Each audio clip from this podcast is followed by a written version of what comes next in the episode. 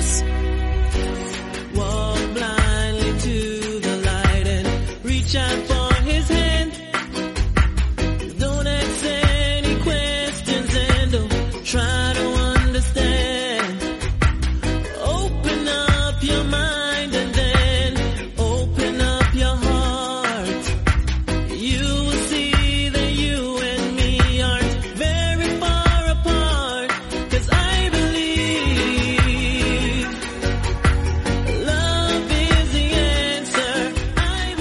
Muy buenas, bienvenidos a una nueva edición de MM Adictos. Hoy es 6 de noviembre.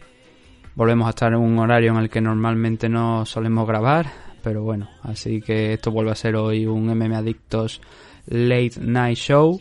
No tanto, porque realmente son las 11 menos 20 cuando estoy empezando a grabar esto, así que tampoco es que sea excesivamente tarde, pero sí que eh, no es el horario al que estoy acostumbrado a grabar. Hoy vamos a hablar de Bellator 251, con lo cual el programa creo que va a ser bastante más corto por el sencillo hecho de eh, no he tenido tiempo de ver toda la car, pero sí que los combates más importantes que estaban en la main car sí que le hemos echado un vistazo. No era la car más interesante de Bellator.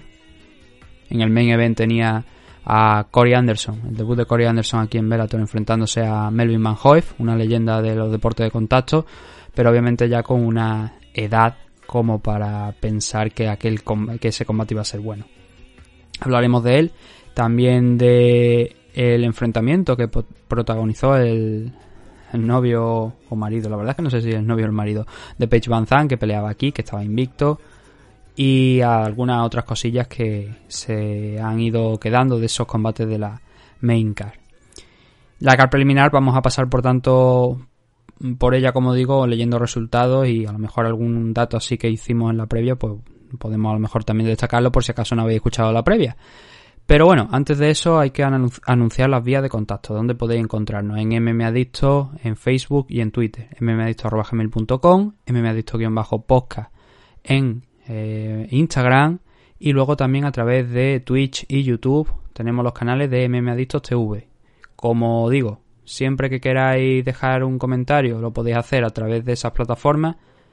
Si también estáis suscritos a iVoox, estáis, quiero decir, suscritos, me refiero a eh, eh, registrados en iVoox, podéis dejar un comentario. Nosotros lo tenemos habilitado de esa manera para evitar que pasen trolls y gente que realmente no quiere aportar nada, sino simplemente viene a fastidiar.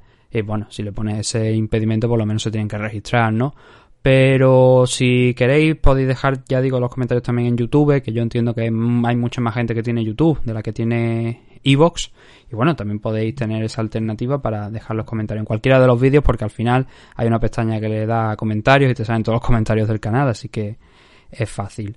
Y luego también eh, tenemos que hablar de la comunidad Dragons, eh, Dragons Magazine, Dragon Z, dragonz.es. Es la web de Nacho Serapio donde tenéis la comunidad Dragons.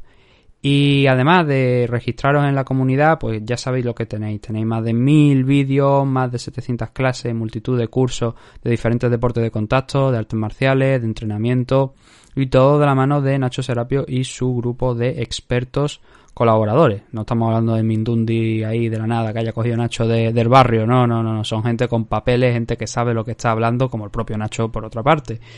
Y ya digo, está, está muy bien el contenido. Y además, eh, estoy, bueno, a, a lo mejor me escucháis ahora mismo alejarme. Y es porque, no, bueno, lo tengo demasiado lejos, no lo voy a coger. Pero el, como sabéis, ahora mismo se edita un mes la revista y al mes siguiente envían un libro a casa. Y no lo tengo por aquí, lo tengo, ya digo, lo tengo lejos, no lo he cogido y no voy a pausar ahora la grabación para acercarme a cogerlo, así que hablaré del mañana. Pero es un libro muy interesante el que han publicado en esta, en este mes, que es cuando toca un libro, que es sobre mm, defensa personal.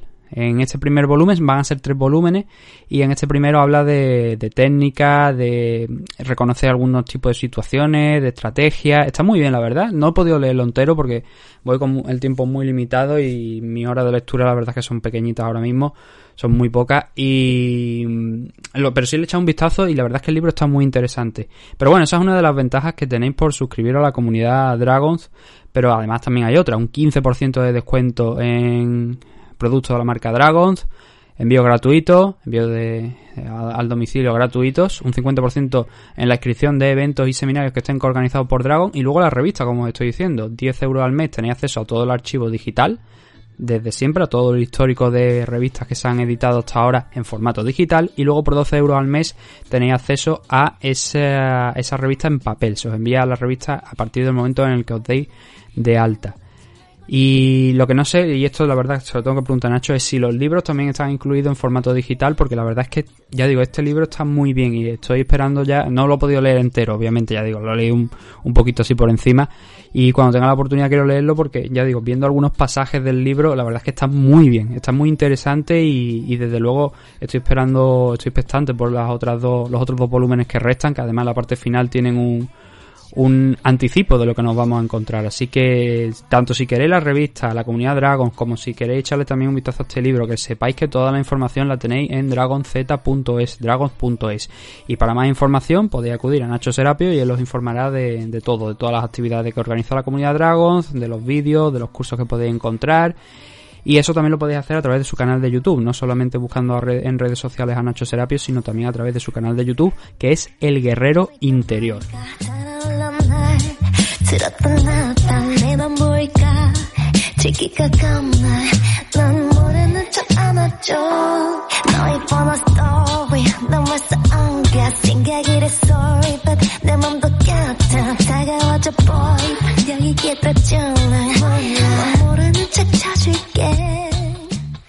Vamos ya con el análisis de esa main card de Bellator que se celebró ayer. Antes, como digo, vamos a repasar los combates de la card preliminar. Hubo muchas decisiones, la verdad.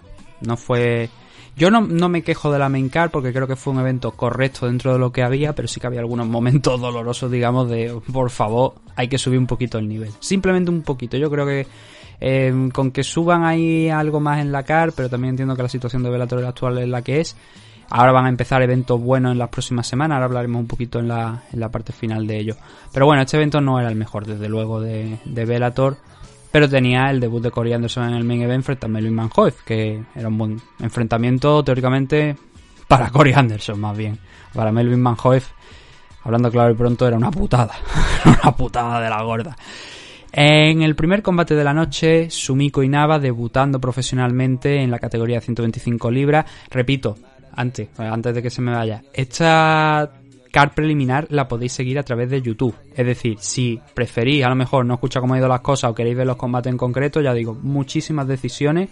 De hecho, creo que en la card preliminar solamente hay una finalización y es precisamente aquí en, en este combate que llega además justo antes de la campana, rozando la campana, Sumiko Inaba noqueó a, a Jessica Ruiz, bueno, hizo que se parara el combate por un TKO, por Gran Pound, debutando así eh, profesionalmente con una victoria, 1-0 por tanto ahora para Sumiko Inaba y la división Flyway necesita retadoras porque la división Flyway es la potente junto con la Featherweight de, de Bellator y es ahí donde se tienen que concentrar entonces obviamente Inaba con esta victoria no se va a poner ni mucho menos a rebufo ¿no? de las contenders para el cinturón de Ilima Ley Farley, ¿no? pero ya sabemos que va a enfrentar próximamente mm, Ilima eh, dentro de unos meses, creo que es en diciembre, dejarme que compruebe exactamente cuándo, dónde la pelea. Y Lima Ley, si no lo sabéis, es la campeona de 125 y creo que es de lo mejorcito que hay en 125 libras fuera de, de UFC, eso lo tengo, os lo tengo que afirmar. Es Juliana Velázquez, que es un combate que en algún momento tenía que haberse dado por delante, desde luego, del enfrentamiento que tuvo contra Kate Jackson. No se dio, porque es que además Juliana Velázquez está invicta y esta es una amenaza real para Lima Ley McFarlane es en la categoría 125 libras, pero ese combate, como digo, es en diciembre, todavía queda bastante para que se celebre. Y el siguiente de los enfrentamientos fue Jalen Bates, que peleó contra Joe Supino en la categoría Bantamweight. Ambos luchadores también estaban debutando profesionalmente y aquel resultado fue una decisión unánime para Bates por un 30-25 y un doble 30-27, lo cual una decisión totalmente unánime. En el siguiente de los combates, en 155 libras, teníamos a Ali Cebian enfrentándose a Pianji Zimmerman. Ali Cebian ganó por también una decisión unánime, un doble 30-27 y un 29-28. Otro luchador que venía de la, de la LFA, pero aquí hay varios luchadores de la LFA. Lo que sí que hay que decir es que no todos habían tenido la misma importancia o habían sido contenders al título. Tenemos aquí varios, varios casos de eso. Empezando creo que es por el siguiente, me parece. No, el siguiente todavía no es. Pero Jana y Harding tiene ganó su combate de ayer. Jana y Harding ganó a Jesse Miel. Yo no sé, no he visto el combate, como digo, todavía de, de las car preliminar porque no he tenido tiempo. No sé cómo, cómo fue el enfrentamiento, la verdad. Tendré que revisarlo. Porque Jessie Miel sí que era una luchadora que a priori tenía bastante más estatus de lo que tenía Janai Harding. Y se impuso Harding por un triple 30-27. No sé qué clase de combate fue, como digo. Pero la victoria sí que es importante. Es importante porque ya estamos hablando de una luchadora que aquí lleva en Velator algunos combates, que ha llegado a enfrentarse a Julia Bad en su anterior enfrentamiento y que a lo largo de su carrera también tiene por ahí alguna pelea de gente que más o menos conocida como puede ser el caso de, de Charmaine Tweet que bueno, igual muchos de vosotros no la, no la conocéis, pero esta chica pues ha peleado en Invicta, ha estado, bueno sí, principalmente ha estado en Invicta, obviamente creía que había estado también por ahí en alguna otra compañía, pero no, pues en Invicta y fue también además retador al título de que tenía Chris Cyborg por aquel entonces en Invicta y, y, lo acabó perdiendo. Entonces esta victoria puedo decir que en un principio me llama la atención, pero luego habrá que ver si ha sido sorpresa. El siguiente de los enfrentamientos precisamente tenía uno de esos luchadores de la LFA que hemos hablado, que era Alex Polizzi, que venía de derrotar en su combate de debut a Rafael Carballo, que era el campeón en la división Light Heavyweight. No llegó a defender el título porque se proclamó campeón, estaba el cinturón vacante, se proclamó campeón y automáticamente saltó a Bellator. Pero una actuación, tuvo una actuación muy buena, excelente contra Rafael Carballo, muy decepcionante, como dije en la previa, del, del luchador brasileño, pero aquí no ha podido con Julius Anglicas, que estaba haciendo su segundo combate en UFC, que también venía de la LFA, que también había sido campeón de la división Light Heavyweight, así que no en el mismo tiempo, obviamente. Polici fue este año, Anglica fue en el combate anterior, o sea, en el año, el año pasado quería decir, y luego se fue al Contender Series después de ganar el cinturón, pero ahí no, a pesar de conseguir la victoria, no ganó el contrato y acabó aquí en Bellator. Un buen robo, digamos, de, talento por parte de Bellator, porque Anglicas dio buena cuenta de Polizzi, se fue también a una decisión unánime, un triple 30-27, con lo cual poquita discusión para el luchador lituano. Y eran solamente, como digo, dos nombres de los que teníamos aquí, porque tenemos varios más. El último de los combates era George Karakanian que le costó, la verdad, bastante al, luchador veterano, a alguien que ha tenido aquí mil y una guerras dentro de, de y que se ha enfrentado a gente muy buena y a, incluso a campeones también. Y Caracanian derrotó a, Logan, que también era un luchador de la LFA, que era el campeón de la división Lightweight, este combate era en 155 libras, y lo derrotó por una decisión dividida, un doble 29-28 para Canean y un 28-29 para Logan. No fue el debut soñado para Logan, ahora cae a un 12-5 de récord y Georgie Caracanian pues sigue demostrando que tiene todavía cuerda para, para rato o que por lo menos puede seguir poniendo todavía en peligro a gente más joven, que viene fuerte, porque en el caso, como digo, de, de, de Bryce Logan. No era la primera vez que estaba en Bellator, pero esta era, creo que he dicho antes que era su debut. No era su debut en Bellator, era eh, creo que me parece su segundo combate en Bellator, pero sí que ha habido un tiempo entre medias, como digo, en la que se proclamó campeón de la LFA. Sería una, una cosa interesante el tener en cuenta esto, porque hemos hablado, por ejemplo, de Anglica, de Polizzi, ahora de Bryce Logan. En muchos casos, estos luchadores ganan el título en en la LFA, que normalmente queda vacante porque esos luchadores se van de la empresa, bien porque los firme UFC o bien ahora porque los está firmando Bellator. Pero puede que a lo mejor el hecho de eh, automáticamente ganar el título y eso los lleva a una empresa mayor, puede que sea contraproducente. Es verdad que, claro, la LFA es la antesala a UFC. Yo creo que muchos de vosotros, hay algunas compañías, Cage Warrior, por ejemplo, en el Reino Unido, la LFA allí en, en Estados Unidos, podríamos considerarlo una granja lo he dicho muchas veces, pero lo podríamos considerar como tal, como una granja de, de desarrollo de talento para que luego lleguen a, a, UFC, aunque todos pueden llegar a final luchadores de todas las compañías, pero la LFA hay un claro nexo de unión entre ambas.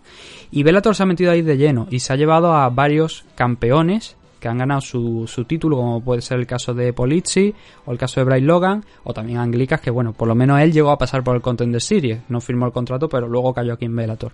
Y como digo, son esas. Igual estamos haciéndolo demasiado pronto. Igual las compañías están firmándole demasiado pronto. Si son campeones, déjales que permanezcan a lo mejor un poco más. Vamos a ver si realmente el nivel que tienen. Vamos a dejar que dejen un legado, ¿no? En esa compañía, en la LFA, porque directamente los estamos quitando los campeones y se va esta situación donde, por ejemplo, en el Anglicas contra Polizzi estamos hablando de un campeón que ganó el cinturón estando vacante contra otro campeón que ganó el cinturón estando vacante. Al final muchos cinturones vacantes y, hombre, igual la LFA está contenta con ello, pero eh, claro, esto no es como el fútbol, donde yo formo a un jugador, se va a otro club y me pagan una cantidad o incluso me pagan por derechos de formación también, dependiendo de, las cláusulas y de la edad del jugador y tal. Pero eso en la MMA no es así. Entonces, si yo tengo un luchador, yo lo estoy llevando, le estoy llevando bien la carrera, tal, y decido que este es el momento adecuado para ser campeón, y luego me lo arrebata una compañía como Bellator y UFC, mm, yo me estaría dando chocazos contra la pared. Es verdad que tu compañía gana popularidad, pero ya todo el mundo creo que conoce la LFA y sabe dónde encontrar los shows de, la LFA.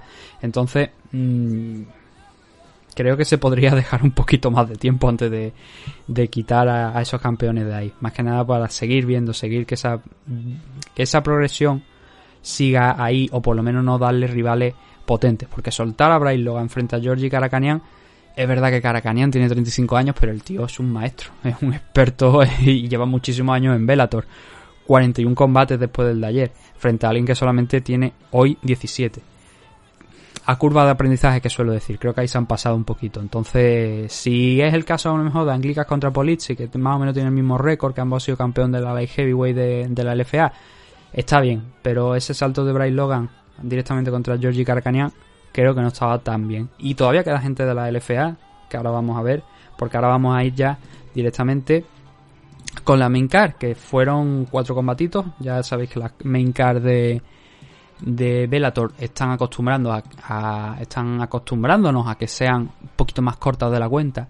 Y el primero de los enfrentamientos era otro clásico. Venimos de hablar de, de Georgie Caracanian, pues Derek Anderson es otro luchador que aquí en Bellator lleva ya unos cuantos de años, siete añitos, que de hecho fue, entró directamente enfrentándose contra Patrick y Pitbull y derrotó a Patricky. fue uno de los hombres que ha derrotado a Patricky, pero que además lo hizo en su combate de debut aquí en, en Bellator, lo cual merece muchísimo respeto. A partir de ahí se ha dado con todo.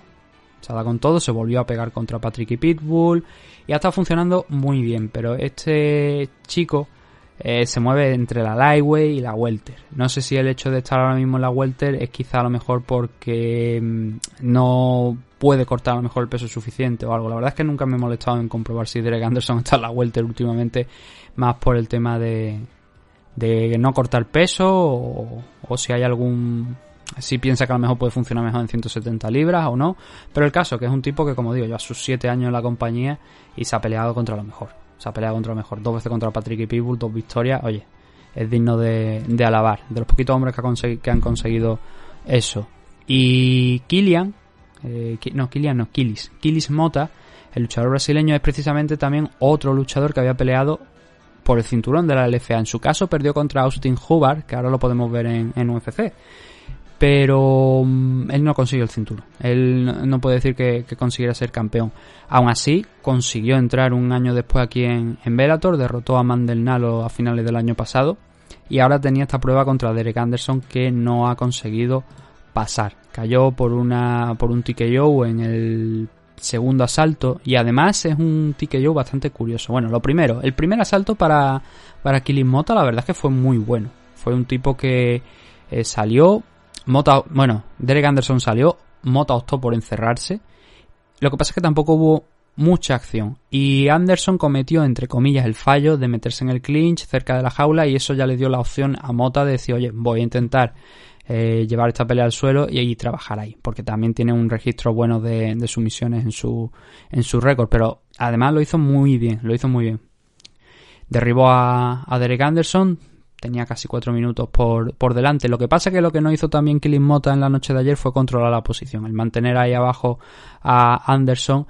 Y aún así la mayor parte del dominio del control de este primer round se fue para Mota, pero hubo múltiples scrambles donde Anderson se levantaba, intentaba él hacer su propio su propio intento de takedown, pero precisamente fue uno de ellos donde Mota le cogió una guillotina que consiguió además ponerse en la montada, apretar desde la montada desde arriba, no no consiguió someterle, pero oye, iba sumando puntos para cimentar una ventaja en ese primer asalto y al final acabar llevándoselo. Incluso al final del asalto consiguió volver a ganarle la espalda a Derek Anderson, con lo cual el primer asalto se fue muy muy claro, tuvo una actuación muy buena Killing Mota en el primer round. Anderson tuvo muchos, muchos problemas para defenderse de, del grappling de, de Mota. Y el segundo fue prácticamente al igual que el inicio de, del primer asalto. Los dos Mota encerrándose, Derek Anderson permitiendo, o sea, yendo hacia adelante. Y hubo un momento donde Mota decidió probarlo y volvió a derribar a, Anderson. Llegó a la espalda intentando meter los hooks, falló, al igual que falló en el primer asalto y se le fue. Y entonces Anderson eso lo aprovechó para, al igual que también en el primer round, en presionarle contra la jaula a ver si podía derribarle y se lo cargó al hombro. Lo bajó y cuando lo bajó, mmm, Mota lo intentó meter en una guillotina. Con, con, el impulso con el que lo bajó Anderson, intentó meterlo en una guillotina, pero eh, Anderson ya era. Porque, claro, si tú te cargas a alguien al hombro y poquito a poco te va intentando agarrar el cuello, porque se le, le intentó agarrar el cuello, era muy evidente lo que iba a pasar en ese momento. Y Derek Anderson le, hizo impactar con. No. Le hizo impactar con fuerza contra el suelo a, a Killing Mota, pero la guillotina igualmente se la llevó de regalo, pero sacó bien la cabeza, no. Por, porque por el golpe pues quedó descolocado. No apretó bien Mota y entonces se le salió mucho la cabeza. Pero también como estuvo arriba, estuvo abajo Mota porque estuvo intentando también sumisiones. Y el problema aquí, la finalización. Esto es, lo interesante porque hemos hablado, bueno, creo que no he dicho el método, es en el segundo asalto, pero es una, una head kick. Pero es una head kick, entre comillas, polémica. Polémica en tiempo real. Obviamente ya luego se ve la repetición y tal. Creo que Mike Beltrán me parece que fue el árbitro, hizo lo correcto y dio la victoria a Derek Anderson porque era el que lo merecía. Pero fue polémica, como digo, en tiempo real porque eh, fue en un, en un intento donde Mota estaba en el suelo. Entonces Mota intentó levantarse y el fallo suyo, al final, se apreció en la repetición, es que solamente tiene una mano en el suelo. Él parece que en un momento tiene una rodilla, tiene una rodilla y una mano, lo cual se consideraría como un rival grounded. El fallo, entre comillas, es que Mota en el momento de recibir la patada tiene la rodilla izquierda un poquito más levantada, la derecha no hay duda, pero la, la izquierda la tiene un poquito más levantada del suelo, o sea, un poquito más levantada, tiene levantada del suelo, con lo cual eh, no se le puede considerar un rival grounded porque solamente tiene una mano, tiene un apoyo nada más, que es esa mano. Y la patada de Derek Anderson obviamente lo, mandó, lo puso en órbita. Impacta. Anderson, de hecho, en el primer momento pide disculpas porque dice no me da cuenta, no lo he visto, pido perdón. Pero Mota, el hecho es que ya no pudo continuar en el combate. Entonces, claro, ya sabéis, existe la revisión. Se va al, al monitor, se mira lo que ha pasado y en ese caso pues Mike Beltrán vio que después entiendo que hubo replay porque no, no por temas de publicidad y tal y cual no sé si hubo replay entiendo que sí porque en la repetición se aprecia perfectamente la patada de Derek Anderson. Se ve que da cuando Mota tiene la rodilla levantada no pegada al suelo y solamente tiene ese punto de apoyo de los pies, que obviamente un, uno de los pies, que eso no, hay, no, pasa nada con eso, pero solamente tiene una de las dos manos tocando el suelo. Si hubiera tenido las dos hubiese sido grounded, si hubiese tenido una rodilla y una mano hubiese sido grounded, pero como solamente tenía esa mano, por muy poquitos centímetros, la victoria fue a parar a Derek Anderson por esa patada en la cabeza que, bueno, head kick, yo diría más soccer kick, porque le cogió ahí, no al método tradicional de Pride, pero sí que le enganchó bien duro a una altura media y, y lo noqueó, que lo noqueó completamente. No pudo continuar Killing. No sé si porque no quiso continuar o porque estaba ya pensando en esta es la mía, mmm, me voy a hacer como que me ha dado y que no puedo recuperarme y que así lo descalifiquen. Pero la repetición nos demostró en este caso que, que no era así, que era lo contrario y que la victoria fue a parar bien para Derek Anderson. Habría sido una pena de lo de ser lo contrario. Entonces ahora Mota está en un 1-1 de récord y eh, Derek Anderson asciende a un 3-0 de récord. Ahora mismo en, sus tres últimos combates, quiero decir. Antes, por supuesto, tenía una, una derrota contra Derek Campos, que precisamente a Derek Campos lo teníamos peleando hace unas cuantas semanitas en la división Lightweight, que es la suya. Por eso digo que este chico pues se ha movido Derek Anderson entre la Lightweight y la eh, Welter y ahora parece que se ha afianzado por lo menos un poquito en la Welter. Como último dato que, había que comentar, el Derek Anderson estaba programado para pelear contra Paul Dilly, que no lo comenté en la previa, pero mm, lo he visto ahora y es verdad que es un dato que hay que destacar. Derek Anderson iba a pelear contra Paul Dilly en Bellator 247 que se iba a celebrar en, en Italia. Era uno de los eventos que se iba a celebrar allí en Italia. Ya sabéis, cuando, donde peleaba Coidan Duque, donde iba a pelear Trayero y compañía, Darwin Rodríguez, Nauce Trujillo, pero hubo problemas de sus rivales y no pelearon nada más que el único que peleó fue a Coidan Duque. Entonces, en Dilly va a estar en ese main event. El problema es que le pilló mal el corte de peso, se lo tuvieron que llevar con ambulancia y todo del pabellón y bueno, el pabellón del sitio donde estaba y al final, pues Derek Anderson quedó, eh, quedó sin pelea. Lo reprogramaron aquí contra Killing Mota y oye, ha dado buena cuenta de él. Y mmm, creo que el combate se le iba a complicar. Así que, oye, después de ver el primer asalto, ver cómo iba el segundo, yo creo que la victoria de Derek Anderson puede estar muy contento con ella. Porque tenía pinta de que podría acabar de otra manera de haber ido a decisión. Así que mm, se salvó por eso. Mm, Derek Anderson ahora, como digo, tres victorias consecutivas, un 17-3 de récord, está muy bien y vamos a ver cuál es el futuro, cómo se mueve aquí en la división Welter. 185 libras, Austin Vanderford, el novio de Paige Van Zandt, enfrentándose a Vinicius de Jesús, en un victoria por una decisión unánime para Vanderford por un doble 30-27 y un 30-26. Ahora mismo, bueno, venimos de una semana pasada donde llega el Musashi se, proclamó de nuevo campeón de la división middleweight. Y no hay muchos contenders, la verdad. Douglas Lima ha fallado en esa aventura en la división middle. No sé si tendrá intención de quedarse ahí. Lo normal sería que ahora bajara la vuelta para defender el título. Pero Musashi de la misma manera, dijo Scott Cocker más bien que más, que Musashi, que tenían miras de subirlo a la división light heavyweight e intentar hacer algo. Ya sabéis que ahora está de moda el ser campeón en dos categorías de peso. Israel Adesanya va a perseguir ese hito dentro de unos cuantos meses, si todo va bien, en 2021 frente a Jan Blakovic. Aquí eh, Gerard Musashi parece que también quiere imitarlo y subir, ganar el cinturón de la middleweight, subir a la división light heavyweight, a ver si puede con Vadim Nenkov, que es el actual campeón de la división después de derrotar a Ryan Bader. Vanderford ayer tuvo una actuación muy buena. Tuvo una actuación muy buena. la decisión es, eh, como digo, un, un doble 30-27, un 30-26 y sí, o sea, cumple, cumple y es todo lo que hay. Solamente pasó a puro en un momento, en el primer asalto donde se pasó de frenada con un takedown y ahí eh, su rival de Jesús le llegó a coger un leg lock y eso fueron unos momentos de tensión. A partir de ahí, Vanderford, los tres asaltos perfecto. O sea, no se le puede, sobre todo el segundo y el tercero, no se le puede achacar nada. Entró muy pronto, tanto en el segundo como en el tercero, al derribo, a los takedown, consiguiéndolo muy prontito y a partir de ahí manteniéndose, trabajando. No con una, como una gran amenaza. Yo el 30-26, el juez que se lo ha dado, le ha dado un 18 en el tercero. Me inclinaría también por darle un 18 en el tercero, pero yo creo que realmente el resultado correcto es un 30-27 porque sí, trabajó, hizo sangrar muchísimo en el tercero a de Jesús. De hecho, en los combates que quedó, que quedaban de, la cara, preciosa, enorme mancha de sangre que había a lo largo de una de los de las paredes, cerca de la pared de la jaula, en una de las zonas. Y sí sangró, pero fuera de eso, suficiente para ganar.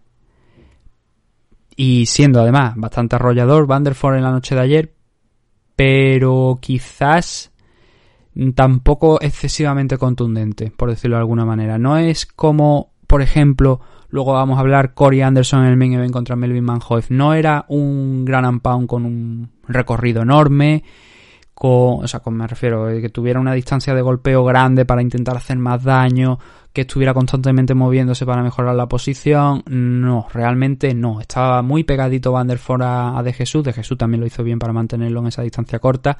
Y estuvo trabajando mucho, sí pero tampoco fue un gran pound especialmente dominante. Lo dominante fue el control de la posición, el estar encima durante cuatro minutos, incluso un poquito más en el tercer asalto, y eso, claro, determinó que la victoria era clara. Pero le faltó quizá a lo mejor un poquito más de contundencia. Es lo que, por ponerle un pero a la actuación de Van der ayer, que fue muy buena porque es que dominó el combate prácticamente quitando ese incidente que digo del primer asalto donde lo tienen el leg lock y estuvo esa posibilidad de que lo podrían haber sometido en ese momento, quitando eso, los otros a lo mejor, ¿qué? Digamos 13 minutos restantes, 12 minutos restantes de, fueron de control de, de Vanderford. Totalmente, o sea, no hay mucho más que añadir porque la actuación es muy buena. Si no la habéis visto, si tenéis la oportunidad de verlo, echarle un vistazo, más que nada por ver lo que estoy diciendo, que Vanderford es un tío que va en serio, que aquí en, Bellator sigue, bueno, no es, que, no es que aquí sea aquí en Bellator, es que en MMA está invicto, que además tiene ese récord de 10-0, victorias contundentes, también tiene ese plus, digamos, de ser el, el novio de Paige Van en el sentido de eh, son una pareja popular dentro de los deportes de contacto, la gente conoce a Paige Van la gente está empezando a conocer a, a Vanderford y eso como nivel de interés, de hecho Paige Van Zandt estaba ayer en la esquina, obviamente como no puede ser de otra manera, pero quiero decir que eso es importante, sube el nivel de interés, despierta más interés y oye, a lo mejor en algún momento podemos, ¿por qué no?, ver a Paige Van Zandt en Bellator si esa eh, andadura por Barena que el fighting no le sale bien. Veremos también hasta dónde llega Vanderford a lo mejor llega el punto en el que su contrato con Bellator expire y prefiere ir a UFC. Ahora mismo está a un buen nivel, puede estar muy contento con la actuación de ayer, obviamente fue muy buena. Y lo que pasa es, es esa cuestión, esa incertidumbre que hay ahora mismo en la división middleweight, ¿no? El saber si eh, llega Musashi mm, van a abortar esos planes, viendo la buena actuación que tuvo Vanderford ayer y puede que a lo mejor opten por que se enfrente a él yo creo que hay una gran diferencia entre enfrentarte a, a este, a este chico, a Vinicius de Jesús, y a enfrentarte a Jair Musashi. Obviamente hay una diferencia abismal. Pero bueno, oye, es que tampoco hay muchas más alternativas en la división. Entonces, mm, puede estar a eso, una dos peleas a lo mejor como mucho de, de retar a, creo yo, a llegar Musashi. Viendo la progresión, viendo lo que hay, ¿no?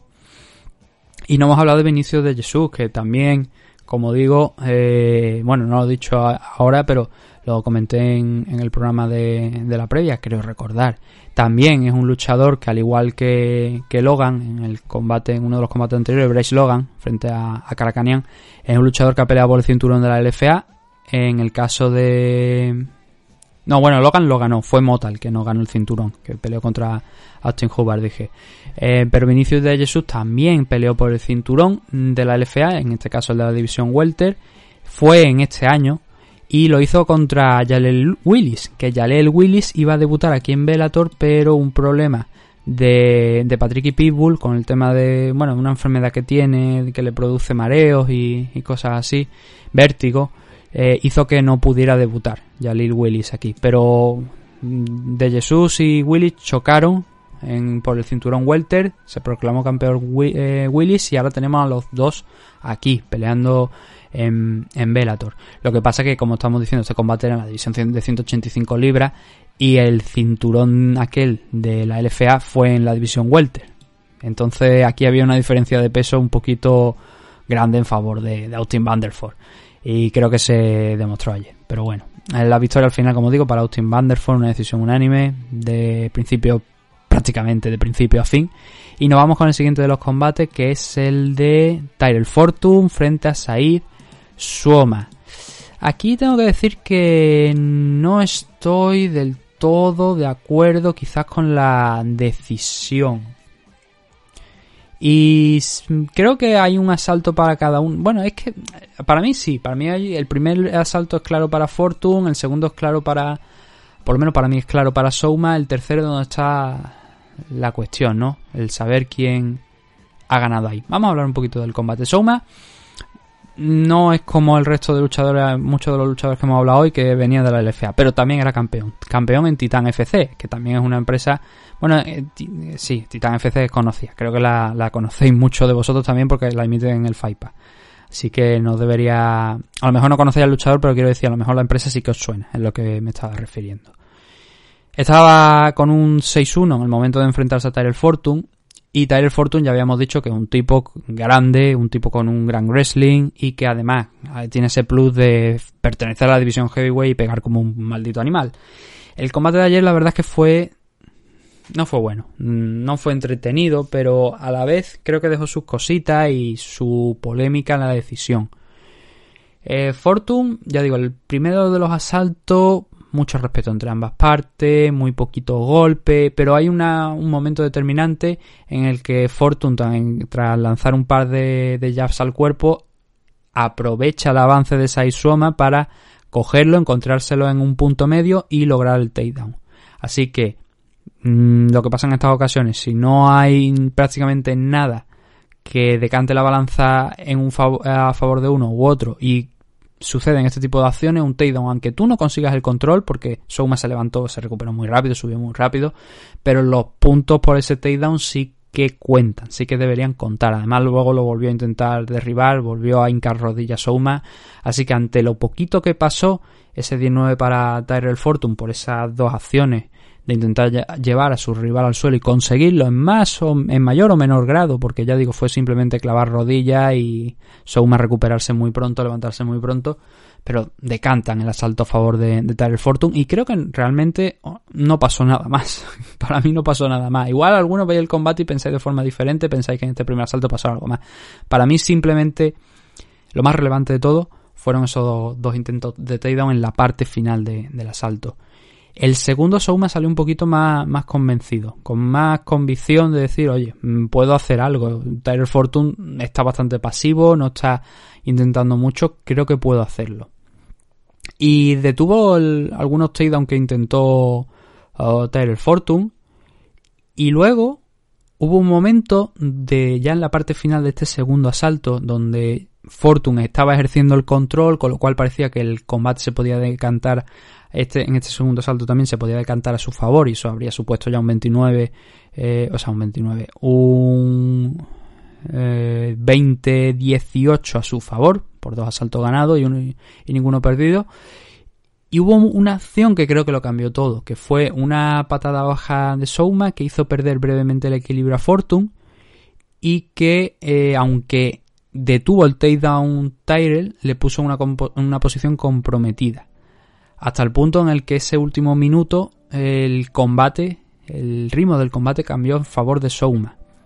Pasamos entonces de ese control inicial de Fortune que estaba siendo bastante bueno, pero solo control, a Souma imponer un ritmo más alto porque vio que había pasado algo de problemas ahí después de esa patada y después de esa pérdida de equilibrio Tyler Fortune. Creo que fue una pérdida de equilibrio. Yo lo tengo aquí apuntado como que pateó abajo, que perdió el equilibrio y que eso fue lo que provocó pues que a partir de ahí ganar el control durante el último minuto y medio aproximadamente Souma tanto en el control, digamos, del grappling, porque en ese momento pues intentó mantenerlo abajo, no lo consiguió, pero luego imprimió un buen ritmo en la parte final de ese asalto y para mí el 10-9 de este segundo round se va a parar para Souma por un margen mínimo, pero suficiente, como digo, para en ese último minuto superar a Fortune, que tampoco había hecho mucho hasta ese momento, más allá de intentar controlar la pelea, alguna mano tímida y meterse en la guerra del clinch para intentar derribar a, su rival. El tercero es la cuestión a mí, mm, es el que creo que decide la pelea por lo menos para mí, porque ya digo, los dos primeros, pues creo que hay un 19 para Fortune, el segundo un 19 para Souma, con lo cual estamos 19-19. El tercero creo que se resumió al que le pusiera más ganas y luego al que el juez le diera la, gana de, de, premiar como ganador. Porque hubo también muy, muy, muy poquito. Fortune volvió a caer, hubo un momento donde cayó y la verdad es que todavía no lo he visto otra vez nuevamente para saber exactamente por qué cae, pero como que pierde el equilibrio o que le, le entra un, un golpe que se va, el caso es que va al suelo. Va al suelo Souma gana un, headlock no lo puede mantener ahí pero sí que consiguió controlar eh, la pelea de pie en la jaula. Me, o sea, em, empujándolo en el clinch contra la jaula. Y, y, en ese momento creo que esas acciones eran definitivas por lo que, lo que digo. Sí lanzas algunos golpes pero no aciertas o no son relevantes. Entonces si vemos una posición de control por parte de uno de los dos luchadores creo que hay que premiarla en la, en la decisión de los jueces. Y hasta ese momento creo que era de Souma. El único fallo, y por lo que creo que al final le dieron la decisión a, a Fortune, es porque cuando quedan, yo creo que me parece que nos quedan más de 20 segundos, así, creo que eran 20 segundos aproximadamente. Hubo un momento donde Souma quedó dentro del sprawl, en la posición del sprawl de, de Fortune quedó dentro, y eso Fortune lo utilizó para pivotar por encima, rotar y cogerle la espalda, sin peligro. Porque no le, no, le cogió, eh, realmente no le metió ningún gancho, ni simplemente rotó a su espalda y acabó el combate intentando cogerle la espalda. Lo cual eso creo que abrió la puerta a que Fortune ganase el combate. Un combate que creo que hasta ese momento lo estaba ganando Souma. Para mí lo gana Souma, porque ya digo, esa posición yo creo que es más por... Y aparte, en los últimos 20 segundos creo que no es suficiente realmente para hacerte ganador del combate. Pero si nos vamos a, las tarjetas de los jueces, al final tenemos ese doble 20, eh, bueno, eh, un triple 29-28 al final para Tyler Fortune. Pero hay disparidad en algunas de las decisiones, porque por ejemplo, si bien todos dan 29-28, tenemos a Dave Tirelli que eh, da los dos primeros asaltos para Fortune y el tercero se lo da a Souma cosa que es diferente en el caso de sus otros dos compañeros que le dieron el primero y el tercero a Fortune y el segundo a Souma. Yo creo que el tercero de Souma, pero también creo que como dieron los otros dos jueces, Jacob Montalvo y Brian Miner, el segundo también es para él. Entonces ahí vemos los diferentes criterios de los jueces, ¿no? Como dos le dan el segundo salto a Souma y como solamente Dave Tirelli le da el tercero. Decisión complicada, ese 29-28 que cógelo con pinzas. Yo creo que gana Souma. No me atrevería, la verdad, a decir que esto es. No, es que esto es un robo, ni tal y cual, pero. Fortune, la verdad es que no apretó. Creo que tenía que haber hecho algo más y no lo hizo. Y Souma al final me demostró un poquito más ganas de ganar y creo que mm, sin, como no pasó nada así extraordinario, creo que debería haber ganado en la noche de ayer. Pero bueno, su debut en Bellator no ha sido por fortuna para él bueno y Tyrell Fortune sí, a él sí que le ha sonreído la fortuna, el chiste, ¿no? Malo con su apellido. Y él tuvo ese enfrentamiento hace pocas fechas, hace cuestión de un par de meses, contra Jack May, que acabó en un low blow y hubo que cancelar el combate. Fue la primera vez que yo veo dos combates que tienen que acabar en no contest por siendo low blow. Una cara donde haya dos combates que acaben así de esa manera. Y ahora mismo pues vuelve a la senda de la victoria porque su combate anterior fue una derrota contra Timothy Johnson, su primera derrota profesional. Y el combate no fue bueno. Ya digo que tiene muchas cosas, me parece, de Fortune que mejorar y, que demostrar todavía, porque Souma ayer para mí, no voy a decir que es un robo, porque no creo que sea un robo, porque el combate es, es controvertido, contra, cuanto menos. Yo creo que, es controvertido cuanto menos, porque no hay una claridad tampoco excesiva por una parte u otra como para decretar un ganador. Yo creo que gana Souma, pero bueno, no sé si habéis visto vosotros el combate, cómo habéis visto este enfrentamiento. La verdad es que estaría interesante que si alguno lo ha visto o lo ha seguido, que dijera, a ver que, cómo, lo ha visto. Y el main event, ¿qué podemos decir del main event? Ya me he adelantado un poquito antes, ¿no? Corey Anderson frente a Melvin Manhoef. ¿Qué decir? Corey Anderson destruyó completamente a Melvin Manhoef. No hay mucho más que decir. Eh, Melvin, en el momento en el que la pelea tocaba al suelo, y era casi al inicio porque Corey Anderson tenía claro el game plan, pues hacía un ovillo, intentaba defenderse de la mejor manera posible y esa agresividad de Corey Anderson en el primer asalto fue peor en el segundo, porque ahí sí que golpeó con mucha maldad en los takedowns. Todo, lo más destacado de Melvin Manhoy quizás fue eh, un raspado, un intento de reverso que le hizo a Corey Anderson que lo consiguió, se lo quitó de encima y pudieron volver a pie solamente para ser derribado unos segundos después, con lo cual tampoco es que fuera muy efectivo por parte de Melvin Manhoy. Eh, claro, el, es que este combate, Melvin Manhoy con 44 años, enfrentándose a un Corey, un Corey Anderson que llega en su mejor momento de su carrera profesional, que abandonó UFC entre comillas, porque, bueno, entre comillas no, directamente porque, porque quiso, porque yo creo que después de una derrota solamente contra Jan Blakovic no lo iban a, a despedir, no lo iban a cortar. Entonces fue un poquito sorpresa, ¿no? La firma de Corey Anderson por, por Bellator. Pero, claro, Melvin Manhoef no es una buena vara de medir. Le pasó por encima, finalizó la pelea por codazos en el segundo. Melvin Manhoef se estaba defendiendo, pero claro, es verdad que ya le había abierto un corte importante.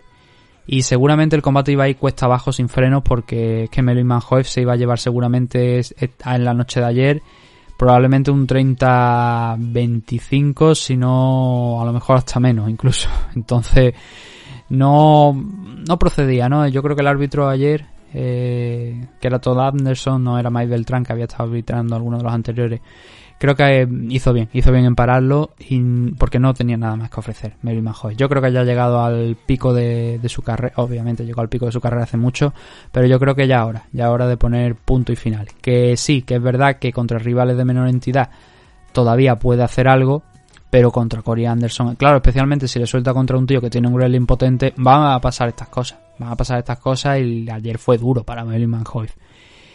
Y bueno, yo espero que por lo menos recapacite Velator y no sé si será lo último de Melvin Manhoef. pero desde luego no de esta manera. Creo que hay cosas más interesantes, puede haber cositas más interesantes para Melvin Manhoef, que además es que estaba...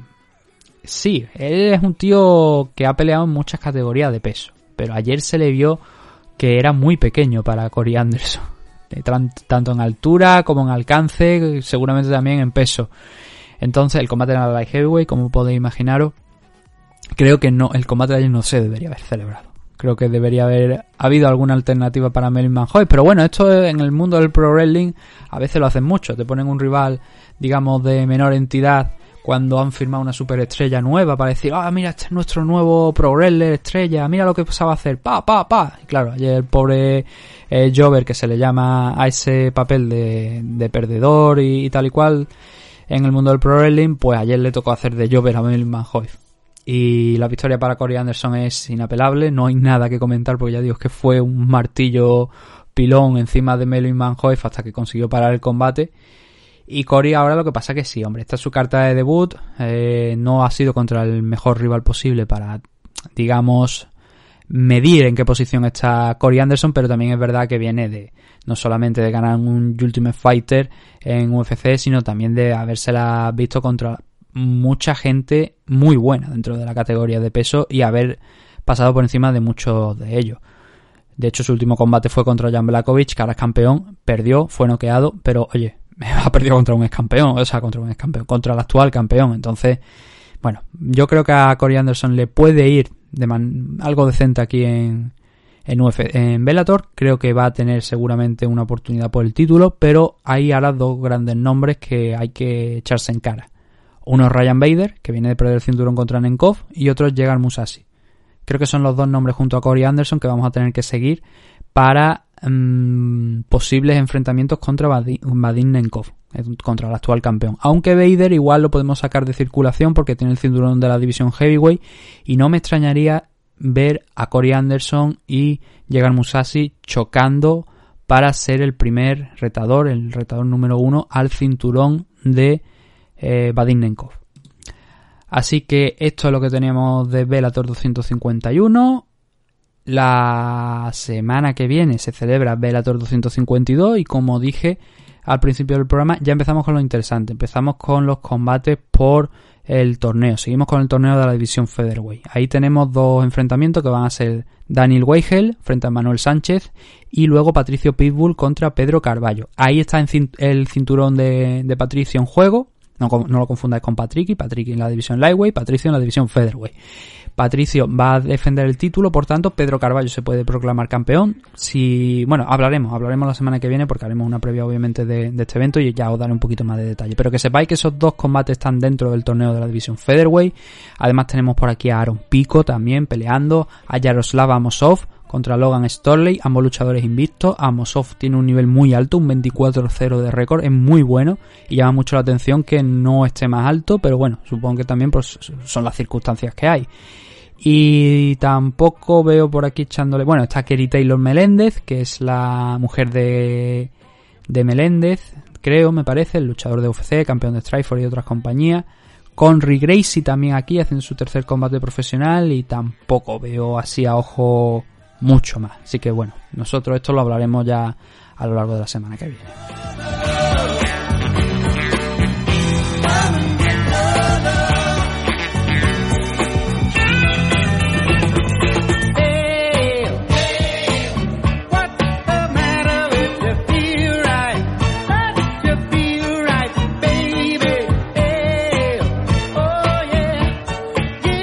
Lo que sí vamos a hacer ahora ya eh, despedirnos, decir adiós con la manita, tengo que acabar de editarlo, cuando acabe de editar y de subir esto, me voy a poner a ver el Mandalorian, con Baby Yoda, como le llamamos nosotros, el hijo puto más malo de la galaxia.